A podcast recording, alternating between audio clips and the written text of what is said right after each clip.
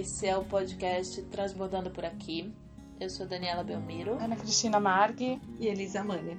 E a nossa ideia é batermos um papo sobre o que está transbordando para cada uma, sem roteiro prévio, tentando achar uma costura do que transborda. A gente fala com os pressupostos de falar na primeira pessoa do singular, a partir da experiência pessoal de cada uma, sem o compromisso de chegar a nenhuma conclusão, mas com a intenção de fechar essa costura sobre o que transborda para cada uma de nós.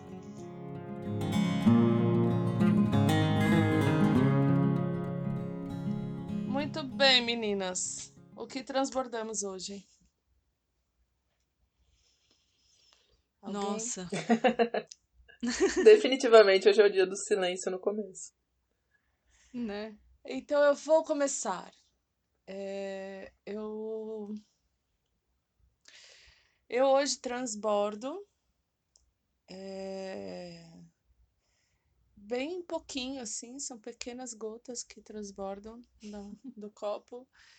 É, levemente como é ser mãe de um pré-adolescente. Esse tem sido o meu transbordamento nos últimos dias. É diferente, né, de ser mãe de um menino e meu filho tá com 11 anos, indo para os 12. E de repente, assim, agora, esse ano, a, a pré-adolescência entrou, veio. E é uma outra pessoa que tá ali. É um, é um outro olhar, um outro gesticular, um outro jeito de andar, outras preocupações, outras sensibilidades. E tá gostoso, conviver e descobrir esse, esse novo carinho aí, mas ao mesmo tempo me trazendo questões assim de que agora minha postura tem que mudar. Não tem que, né? Mas é, é outro jeito, não, não dá para continuar tratando como criança. Então é isso que eu transbordo hoje. Hum. Eli? Muda tudo, né? Sim. Eu tô. Acho que eu tô nessa coisa de. Tá aqui pensando, né? De. Nossa, como a vida é louca, mas na verdade não é a vida que é louca, né? A gente que é tudo doido, né? e ah, um pouco dessas reviravoltas da vida, acho que em mudanças que de repente é, do nada elas elas vêm muito num lugar de de um chacoalhão assim, né? Tipo um wake up call assim, né? Tipo, mano, acorda. E Deixa eu fazer um parênteses aqui que eu fiquei pensando se, se eu me sentiria confortável em falar do meu irmão e o que ele acharia isso depois. Eu tô achando que ele não ia gostar, então. Bom, é, mas que... vai aí, porque é. eu tô no mesmo dilema, assim, o Iô vai odiar que eu fale dele. Uhum. Então eu tô aqui no limite do que é que eu transbordo que é meu e o que eu transbordo que é do outro. É. É, porque eu, a Tina falando, eu fiquei pensando no, no, no, transbordamento do dia e dessas semanas e eu acho que tinha a ver, né, quando a gente fez a, a pausa do fim de ano e tal, minhas meninas estiveram aqui de férias. E aí a Tina falando dessa uhum. transição uhum. de adolescência, não sei o que, eu tô com duas adolescentes, né, full. Uma delas já quase na outra beirada, porque a Lia faz 19 esse ano. E, e a Dora tem 14.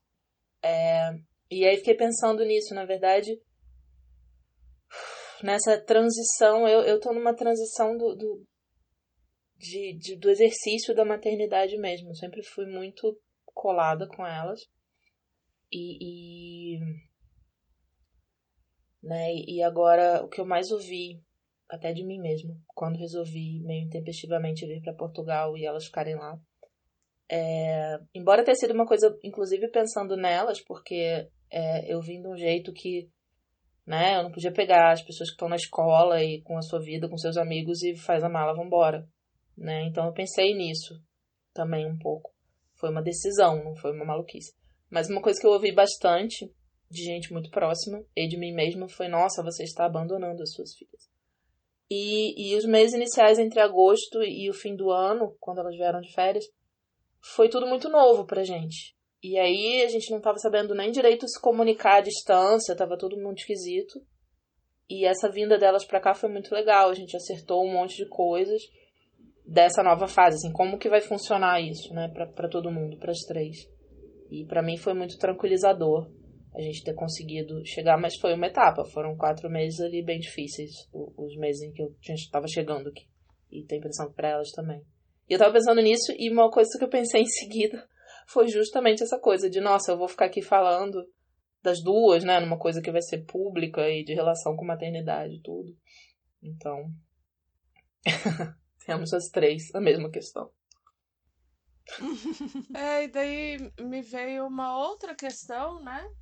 Que é decorrente desta, mas não é, não é esta, que é onde que tá o, esse limite mesmo, porque o que é do outro, isso é uma coisa que é muito difícil para o Jonathan entender, é, que as coisas dele me afetam. E ao me afetarem, no, no sentido dos afetos mesmo, Uhum. né? Ao me afetarem, é, eu tenho necessidade de transbordá-las. Sim, sim. Para elaborar, inclusive, porque é dele, mas é, é a partir do momento que eu sou responsável por ele, que eu sou a referência dele, que eu sou a mãe, e, e tudo isso, né, é- me afeta e eu preciso poder elaborar isso, e preciso poder falar disso. É, eu acho que a gente aí esbarra numa E- outra questão que estava aqui pensando, que é, que é como tudo com a coisa da internet ficou tudo muito misturado, né? Não só a clássica discussão de privacidade, o que é privado, o que é público, porque isso já é uma Uhum. discussão meio clássica nesse tempo de internet, mas eu acho que assim, o fato de estarmos todos, e isso para mim já tem um tempo esse questionamento, estarmos todos, pais e filhos e netos e todas as gerações, convivendo num mesmo espaço, que é esse espaço online, quer dizer, transitando nas mesmas redes sociais, babá, babá, babá, criou algumas dificuldades, tipo essas, né? Se um tempo atrás, né, na época que as minhas meninas eram bem pequenas, o meu espaço de elaborar coisas e babá, babá, também era online, mas era um espaço onde elas não estavam. Então, ok, havia esse espaço. No momento que tá todo mundo, é como se tivesse todo mundo na mesma sala, né? E, e todas as falas, e todas as imagens, e todas. É, como é que a gente lida com isso? Como é que a gente bota divisórias? Como é que a gente, né? Não sei. Eu acho que tem uma questão interessante nisso.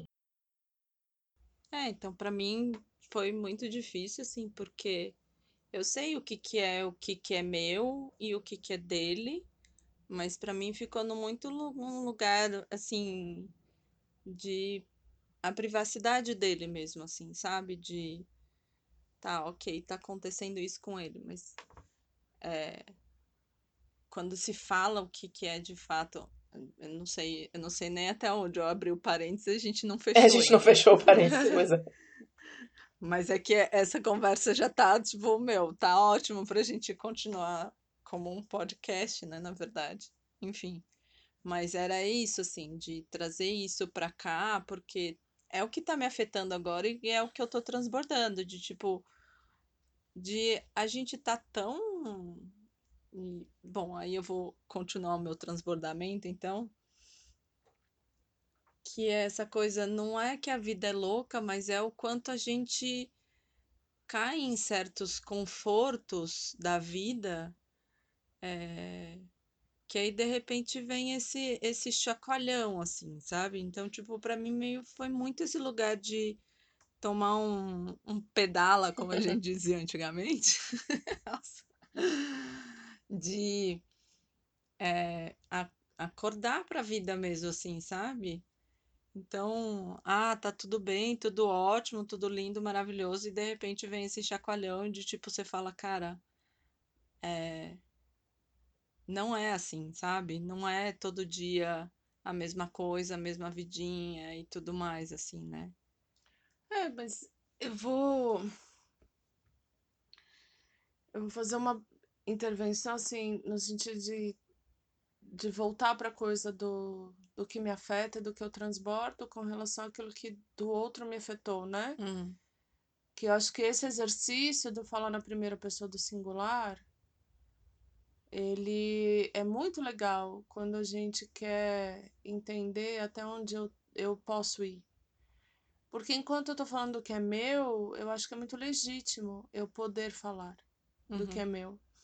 Então, nesse caso, não, não me interessa é, o que foi isto, qual foi esta mudança que aconteceu, mas sim o fato de que com você uma, houve uma mudança que te deu um chacoalhão na, para olhar para a vida de um outro jeito, entendeu? Uhum. Sim. Não me interessa o que foi esta mudança, mas sim que há a mudança e que isso te afeta e que isso te faz transbordar coisas novas.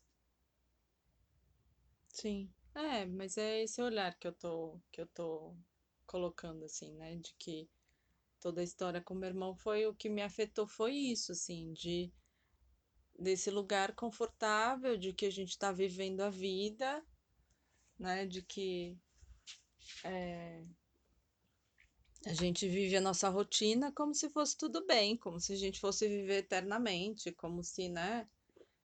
é, nesse lugar confortável.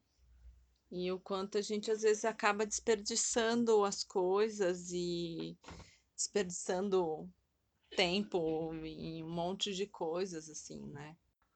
Então, mesmo eu em relação ao meu irmão, assim, de o distanciamento que a gente teve nos últimos anos, assim, e eu vou olhei e falei assim, porra, por que, cara, assim, sabe? Por que que a gente fica achando que é, que a vida ela é uma ela, ela é contínua, né? De que a gente vai viver para sempre, né? Parece que tem isso e de repente você olha e você fala, nossa, é muito mais frágil do que a gente poderia imaginar, assim. Talvez seja, eu acho, um, um, um- é um, é um equilíbrio para mim é, delicado, porque ao mesmo tempo que você ter a sensação do contínuo pode ser um- um- uma coisa que te dá sanidade, porque como seria você viver o tempo todo, né, com essa consciência? Dizem que, que o que difere o ser humano de qualquer bicho é essa consciência da temporalidade e da finitude, né? A gente tem consciência, o, o bicho que qualquer bicho vive, vive, né? Faz um plano que pro imediato tem comunicação, tem inteligência, mas parece que a única realmente grande diferença é que a gente tem consciência de que a gente morre. E que a vida. Mas eu acho que se a gente tivesse também consciência de que a gente morre todo dia, enquanto você tá ali fervendo água do seu café, enquanto. Como seria? Né? Então eu acho que, que por um lado, essa, essa ilusão que a gente cria do contínuo e, e de que é para sempre é um fator de sanidade, mas ele também não pode passar de uma certa medida. E eu acho que a gente tem de vez em quando algumas rupturas nesse contínuo, coisas que acontecem, né, notícias que a gente recebe, coisas que acontecem ao lado, que te dão um chacoalhão e que falam, olha, né, vamos, vamos pensar nisso aqui, vamos reorganizar as prioridades, vamos. E, e para mim é essa, essa coisa do equilíbrio É... O que eu estava aqui, assim, costurando internamente é que, no fundo, no fundo, é, as, a mudança faz parte, né? É, nem, nada fica estático, né? Na história do quem fica parado é poste. Uhum. Até o poste um dia cai e fica bambo, né? Então, nada é estático. É que algumas mudanças mudam a nossa percepção, né? Mudam o nosso olhar perante algumas coisas e outras mudanças passam como rotineiras, né? É, Então, eu não sei se a gente dá por garantido, eu concordo com a Dani, até porque eu já vivi isso, assim, essa perspectiva da finitude presente diariamente a todo minuto ela é ensandecedora, né? E quando eu vivi a minha primeira perda, isso eu era muito criança. Isso virou uma obsessão na minha cabeça e isso quase me enlouqueceu. E, e, a ponto de eu ter que inventar para mim mesma que minha vida era uma grande fantasia e nada disso, daquilo estava acontecendo porque era demais para mim ter essa perspectiva da finitude tão colada tão cedo, né? Então, tudo é finito, mas a gente não. Eu acho que é natural que a gente não viva pensando nisso, né? Eu não, eu não vivi a infância do Yo pensando que aquilo era finito. Embora virava e mexia, eu, é, eu pensava que um dia vai sim. acabar. Essa, essa condição é, desse menino aqui, um dia vai acabar. E tá bom, vou pensar nisso quando acabar, né?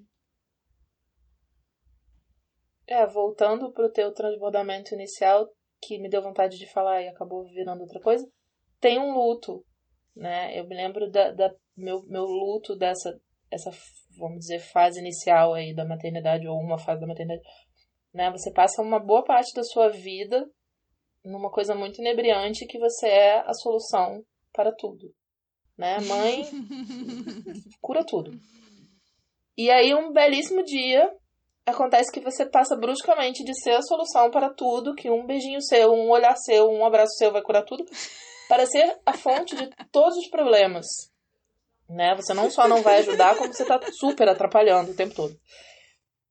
E, cara, isso é uma puta queda do cavalo. E aí, nesse dia, foi uma coisa muito pontual, muito específica, mas que quando eu olhei aquilo, eu falei, nossa, consigo entender todas as pessoas, as mulheres que piram, né? A coisa do, do ninho vazio e todas as maluquices. Porque, cara, é puta inebriante você se sentir a rainha, né? A rainha da cocada preta. E essa, e essa concepção de maternidade na infância é isso. Mas tem uma ruptura muito brusca. E aí você, você tem um novo lugar, né? Como, como a Tina falou. E que lugar vai ser esse, né? Como é que eu vou ser agora? É, o que aconteceu comigo, pensando um pouco sobre a coisa de ter vindo o jeito que eu vim, as decisões que eu tomei e essa reorganização grande né, da, da maternidade que está acontecendo aqui, entre milhões de outras coisas, eu acho que, que mais ou menos é o jeito que eu dou conta das mudanças de fase. Lá atrás, na coisa da amamentação, já tinha acontecido um pouco desse jeito, né? Eu, eu mergulhei de cabeça no processo e tal, e teve uma hora que eu não aguentava mais.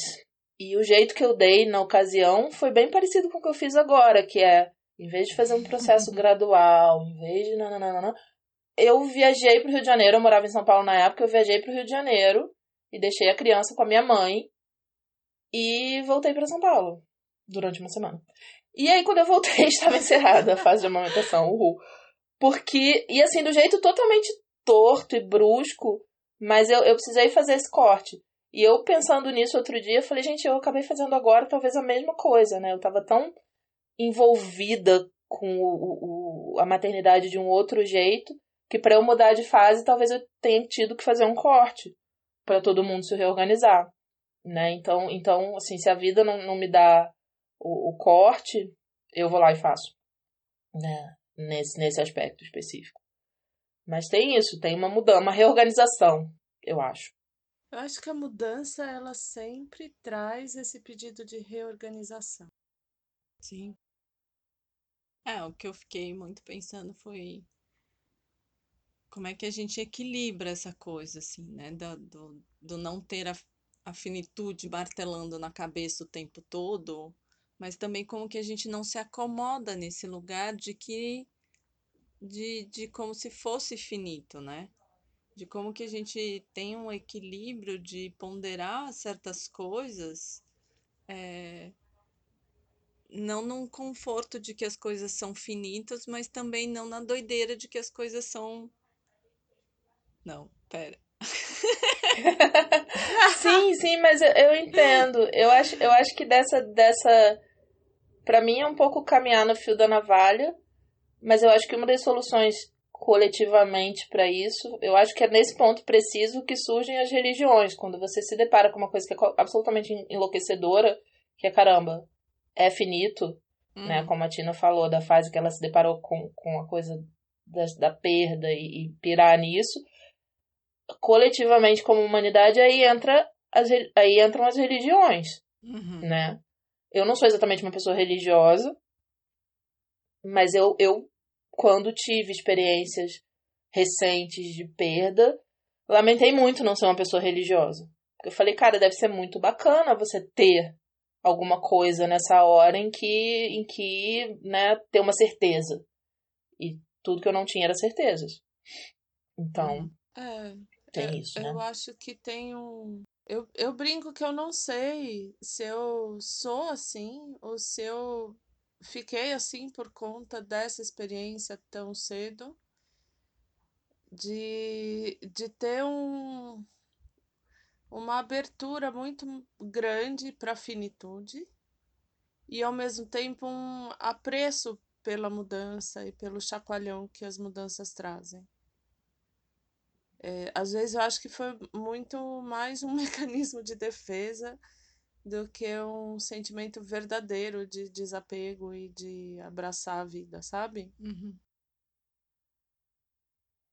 Porque a, a finitude te traz para esse lugar do desapego, do.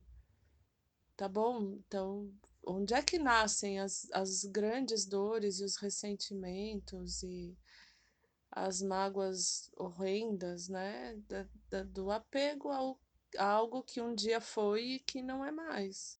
Dizem os budistas que a única certeza que a gente tem é da impermanência, uhum. né? É, então. E, e aí que eu fico pensando, assim, né? De o quanto a gente fica nesses certos apegos. É aí que eu falo, assim, né? Porra, se eu sei que a vida não é infinita, porque caralho eu vou ficar nesses apegos, assim, sabe? É esse lugar que me veio, né, com com tudo isso, assim, que, que eu tô digerindo de lá para cá muito isso, assim, né? De a gente tem, todo mundo tem problemas familiares, isso é o básico da vida.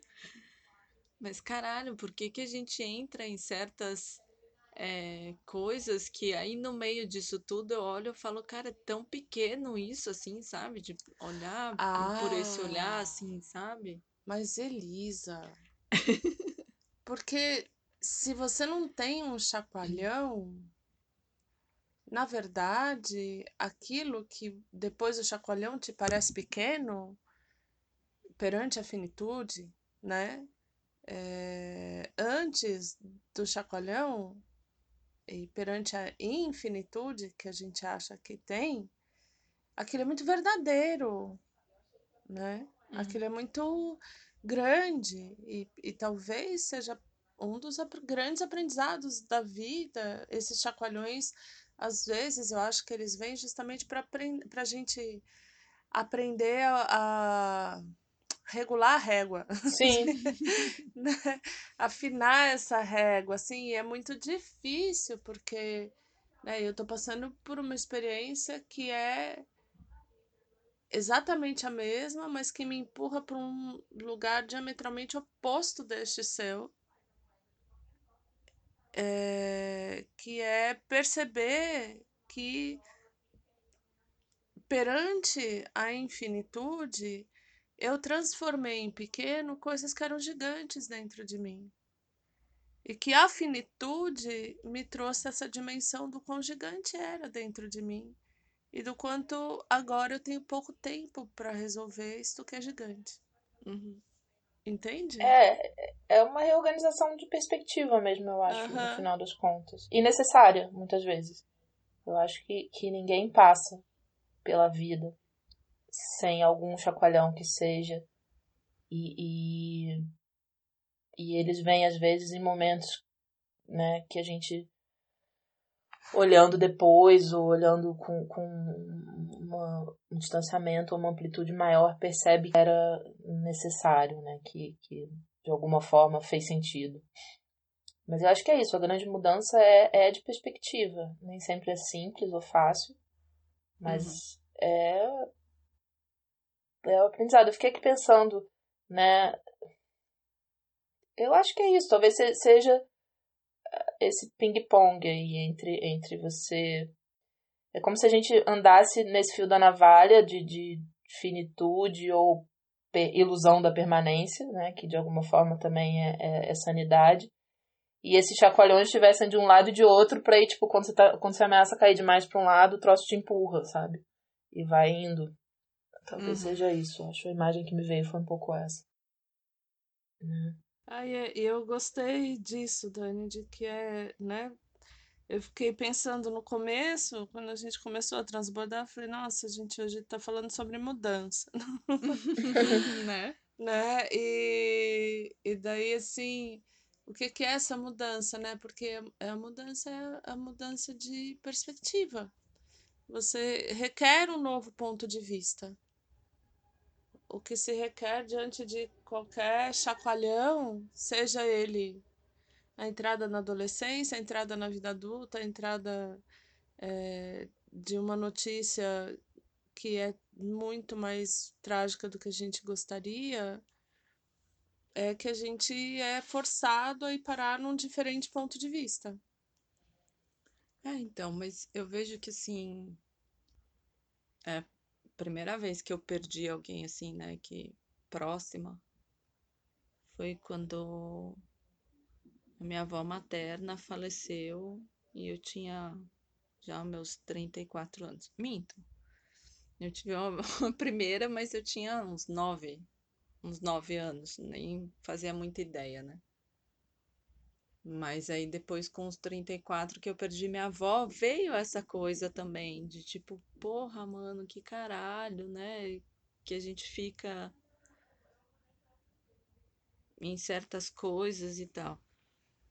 Mas eu percebi que isso foi muito. Às vezes eu até fico pensando, será que eu, que eu digeri de fato o luto da minha avó, né? Na verdade, os meus avós, assim, foi tudo um seguidinho do outro, né? Foi, né? É. E aí, até hoje eu fico pensando assim, será que eu digeri de fato tudo aquilo que aconteceu, assim, né? Tipo, porra, cinco anos já agora. Mas veio a esse lugar também, mas eu vi, parece que assim, a gente, eu, eu, a gente não, né? Eu voltei muito para esse lugar de a vida é fini, a, a vida é infinita e vamos viver e tá tudo certo, sabe?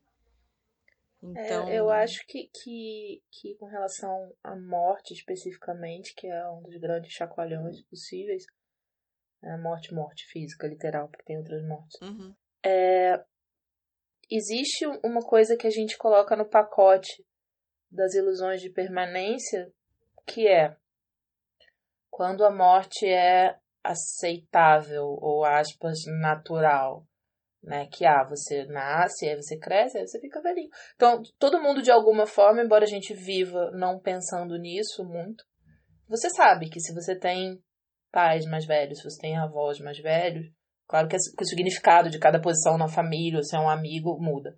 Mas as pessoas que uhum. chegam a uma idade muito, muito avançada, em algum momento vão morrer. Então eu acho que, que tem chacoalhões e chacoalhões. Quando uhum. acontece uma coisa que rompe com isso, né?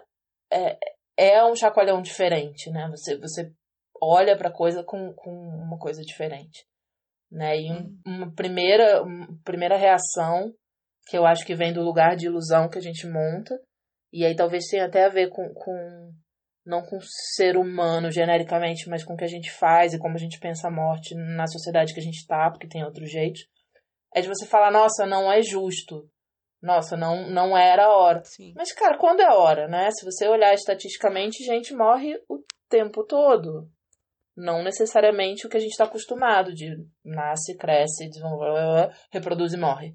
Não. A gente uhum. morre o tempo todo de, das mais variadas formas e nem sempre de jeitos que a gente sabe explicar ou que, que encaixam dentro de uma lógica. Uhum. E eu uhum. acho que esse chacoalhão tem uma dimensão diferente inclusive por jogar na nossa cara parte do, do, do da ilusão que a gente cria, né? Uhum. E aí te dá uma, uma... Não sei. Então, você se perguntar se elaborou o luto. Eu acho, não sei, eu não conheço a tua história, mas eu acho que talvez sim, só que é, é, é um outro né? É um outro É, tipo de tem- luta diferente, eu acho. Eu tava. Olha que louco, você começou a falar sobre isso, Dani. Eu lembrei que essa noite eu sonhei que matavam o Jonathan. Olha que Nossa. forte. E, e no meu sonho, de repente, tinha uma chance de voltar. E eu, por algum mecanismo mágico, eu podia dizer: agora volta a cena. Aham. E, e daí voltava a cena. E ele ainda era, no meu sonho, menor do que ele tá hoje, Uhum. né? Não que ele era pequenininho, mas ele devia ter seus seis, sete anos, né? Uhum. E, e eu sabia que por aquela porta ia entrar alguém que ia matar ele. E ele estava indo tomar banho e eu falava: "Não, antes de ir pro banho, a gente tem que trancar todas as portas e todas as janelas". Uhum. E a gente saía correndo e trancando todas as portas e todas as janelas, porque essa pessoa matava ele durante o banho. E daí eu falava: "Ah, agora você pode ir tomar banho". E ficava sentada numa sala pensando: eu com certeza estou segura agora. Ele também. Ninguém tem como entrar aqui. E daí eu pensava: mas quem me garante isso? É, eu, eu. Não sei se vocês viram um filme de ficção científica chama A Chegada. Que tem. Não. Não, pois é, ele, ele é baseado num conto. E a história basicamente é que, é que chegam os extraterrestres e uma linguista, tradutora e linguista, é chamada para ajudar a decifrar a linguagem que, as que os extraterrestres falam. E quando no processo de fazer isso, a linguagem é baseada no- no- na visão de mundo deles. E esses extraterrestres têm uma visão do tempo totalmente diferente da nossa, né? Não é linear, é circular. E bom, nesse processo ela vai alterando a visão dela também. E são duas histórias paralelas. Tem isso acontecendo e ela se envolve com um cara na, na mesma coisa militar e casa com ele, tem uma filha e essa filha morre. É, e aí, eh, correndo paralelamente as duas coisas, por isso que eu lembrei quando a Tina contou o, sonho, ela começa a ver as- o tempo e as coisas de um jeito que os extraterrestres veem, por conta da coisa da linguagem, foi por isso que eu fui ver o filme inicialmente, por, por eu ser tradutora e o filme falar um pouco disso, mas é super interessante, é maior que isso, porque é uma coisa de visão de mundo. E eu sei que no final, a conclusão, e, e era aí que eu queria chegar com a história do sonho da Tina, é que ela fala, mesmo ela. O que acontece no processo é que ela começa a entender, por, por ver o tempo de uma outra forma, que a filha dela vai morrer e ela, ela meio que antevê isso. Não antevê porque você começa a ver tudo junto. E ela fala que mesmo que, mesmo sabendo disso, em nenhum momento ela, ela quis atuar para impedir isso. Né? Ela sabia, porque estava tudo junto, era como se ela conseguisse ver o tempo todo no- ao mesmo tempo, que é uma coisa bem doida. E ela não, não mesmo assim, não atua para impedir a morte da filha. Ela sabe que a filha vai nascer e vai morrer. E, e, bom, o filme é bem legal, mas ele é baseado num conto que eu li quando tava vindo pra, pra Portugal agora. E o conto é melhor.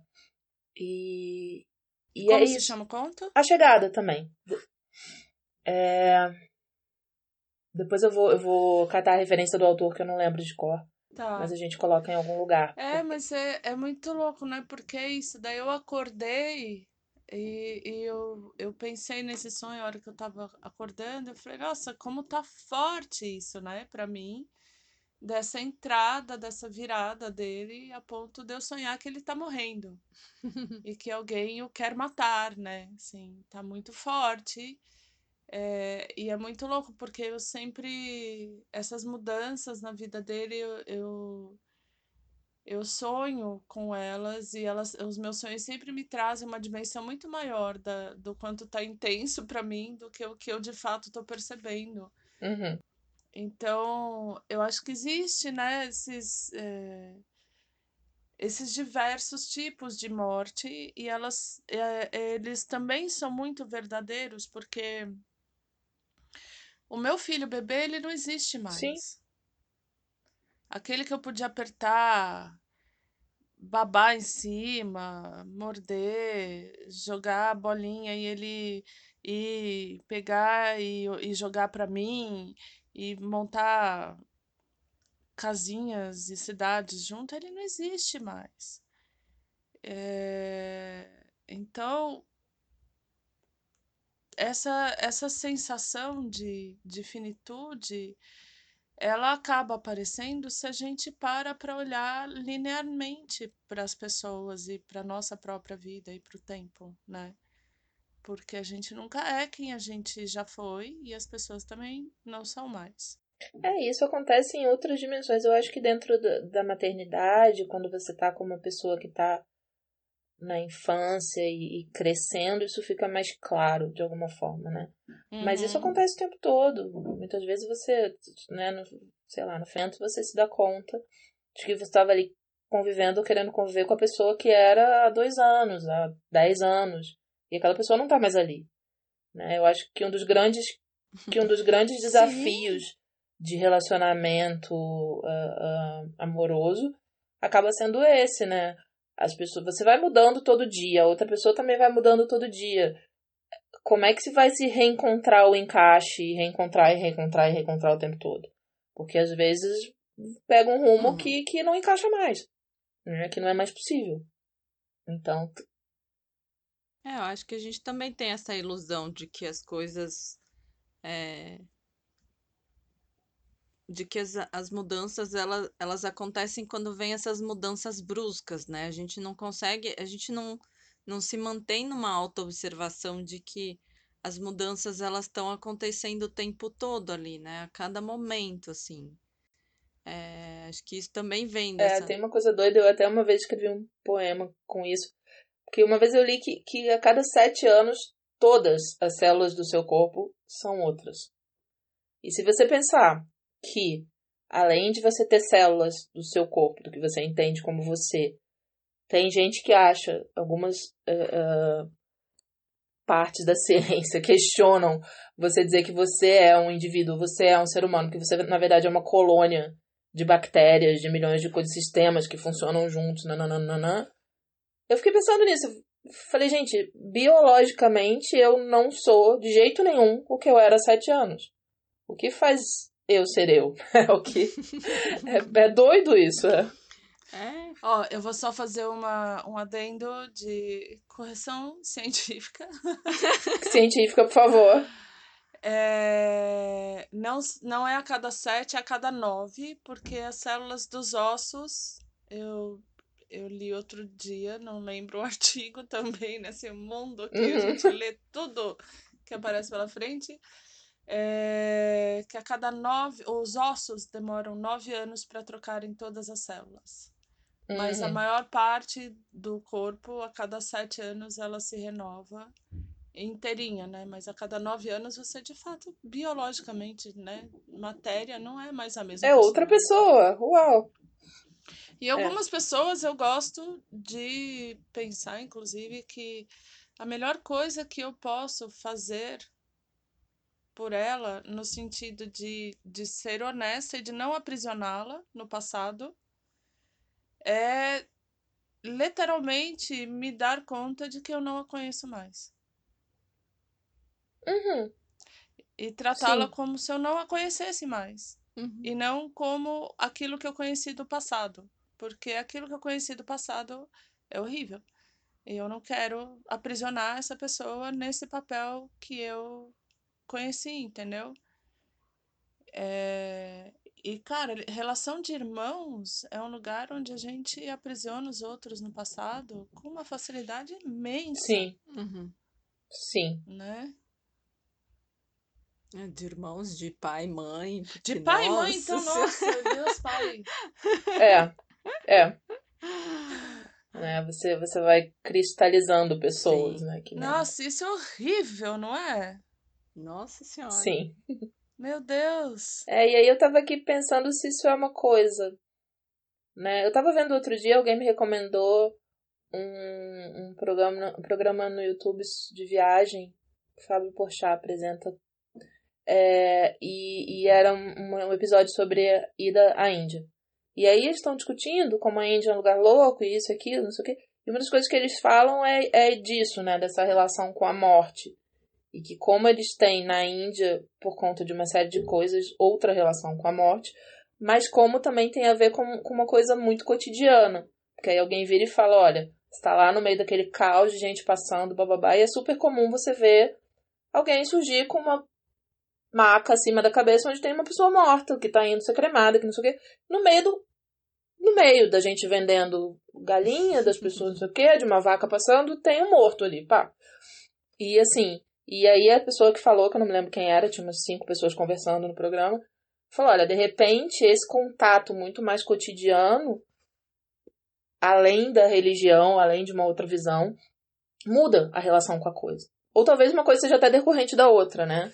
É, então também é, eu acho que, que essa nossa lida com a finitude, com as mudanças e essa nossa necessidade ou tendência a criar a ilusão da permanência tem um pouco a ver com como a gente vive e, e, e em sociedade, né? E como a gente pensa na morte ou não pensa na morte em sociedade. Acho eu, não sei. É, isso que eu tenho pensado muito, assim, nessa coisa de de quanto eu mantenho essa. Eu tenho muito essa coisa da, da ilusão da permanência, assim, das coisas, né?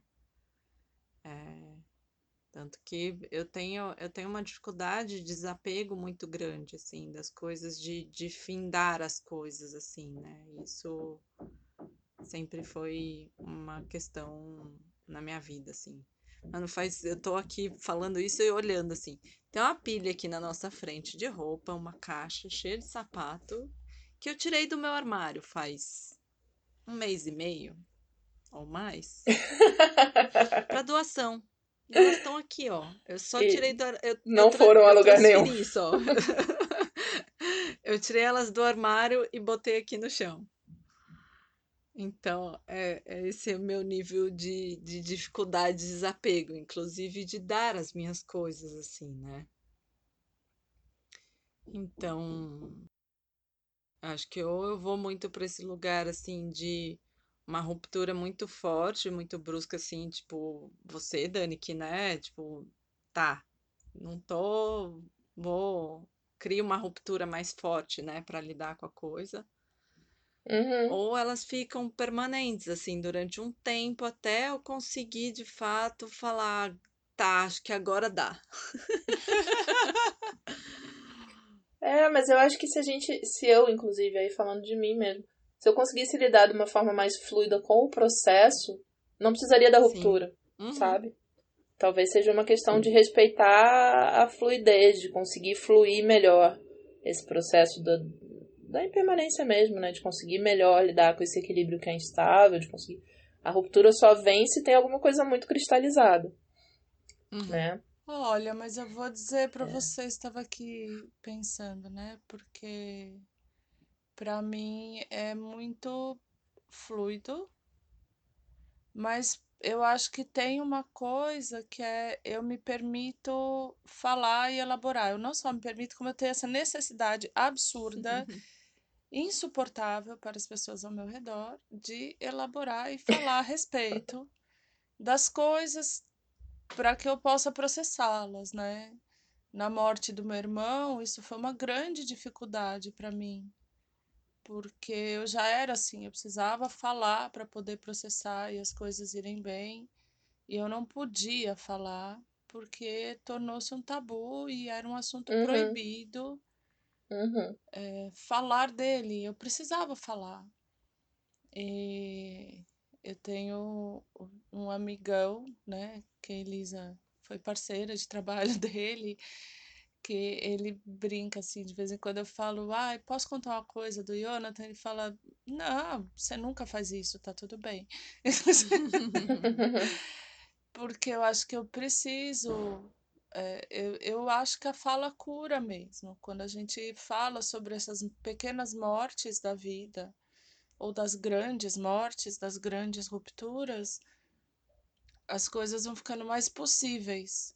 Mas quando a gente guarda pra gente, né? Eu, pelo menos, eu, Tina, quando guardo só pra mim, eu explodo, eu posso enlouquecer. Uhum. Sim, né? eu acho, eu concordo. Então, e, que e... impressionada, Elisa, que você tá há quatro dias quase nessa notícia e você não me ligou e não falou nada. Você tá em São Francisco Xavier sem sinal de celular. Como é que eu ia ligar? Ah, Foi a primeira bem, coisa que eu pensei. Eu, eu fico pensando assim, né, dessa, dessa eh, possibilidade da elaboração, o quanto isso é importantíssimo pra gente. Sim, É, e aí eu, eu uma- tenho. Fala, desculpa. É, eu também tenho essa coisa do precisar falar para conseguir elaborar, assim, né? E no dia eu falei com a Gabi, no, no outro dia fiz algumas escutas, assim, porque no, no, no outro dia, quando eu fui fazer uma escuta, uma troca de escuta, que eu me dei conta de o quanto eu estava em estado de choque, assim, eu não tinha percebido. Eu fui dormir no primeiro dia, assim, ah, ok. E aí eu falava, gente, como é possível isso? E aí no dia seguinte que eu fui elaborar que eu falei, nossa, cara, eu tô em estado de choque. E agora? E eu não sei ainda se eu saí desse estado ou... E aí às vezes vem alguns momentos de parar e pensar assim, nossa, mano, se fosse eu, acho que eu ia ter... Nossa, eu não sei. Então tem, tem, tô ainda elaborando muitas coisas assim, Uhum. tá, tá bem... é, Então, tem muita coisa ainda, assim, que eu não tô. A hora que eu começo a parar, eu acho que é isso também, assim, eu não tenho conseguido dar muita conta de não ter querido parado também para elaborar, porque é um, parece que é muito assim, sabe? Uhum. Além do que eu tô dando conta, assim, então eu tô muito aos pouquinhos, assim, eu acho. Sim. É, mas é importante, eu acho. O, o elaborar e, e o ser no teu ritmo, porque tem algumas coisas que são grandes demais mesmo pra lidar, né? Uhum. A gente tem que ir sabendo dosar também. Não pode abafar totalmente a coisa do falar, eu super concordo. Uma das coisas que no meu processo é, de, de perda recente foi muito louca. E foi uma sensação que eu tive, parecia que tinha um vácuo ao meu redor, assim. É, para mim foi muito difícil achar pessoas que estivessem dispostas a, a me ouvir falar sobre o que eu precisava falar, né? Uhum. E, e isso foi muito esquisito, né? Porque eu sou uma pessoa que fala, fala, fala e volta aos mesmos assuntos e reelabora. E, e, né, e adora uma DR porque quer reelaborar, quer esmiuçar, eu gosto. E- Sou dessas. é, e quando, e quando com a história do, do luto, de repente fez-se um vácuo, né? Era um assunto, tinha uma postura das pessoas um pouco que era carinhosa, que era, ai, não vamos incomodar.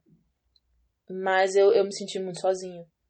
Porque eu me sentia dentro de um, como se eu estivesse dentro de uma bolha mesmo, onde não era possível falar sobre o assunto. E eu precisava falar. Então eu, eu concordo bastante sobre, com isso, assim.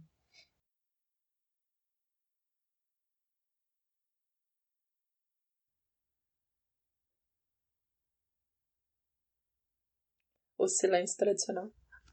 O silêncio. É isso? É isso. Acho que é isso. Ah, é. Chegamos ao, à nossa costura final.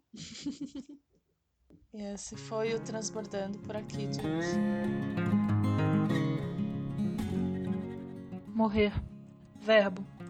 Morder o rabo da própria existência cíclica. Entender finalmente. Decifrar. Você acaba de ouvir um dos verbetes do Desdicionário, um projeto poético de Daniela Belmiro ancorado nas redes sociais.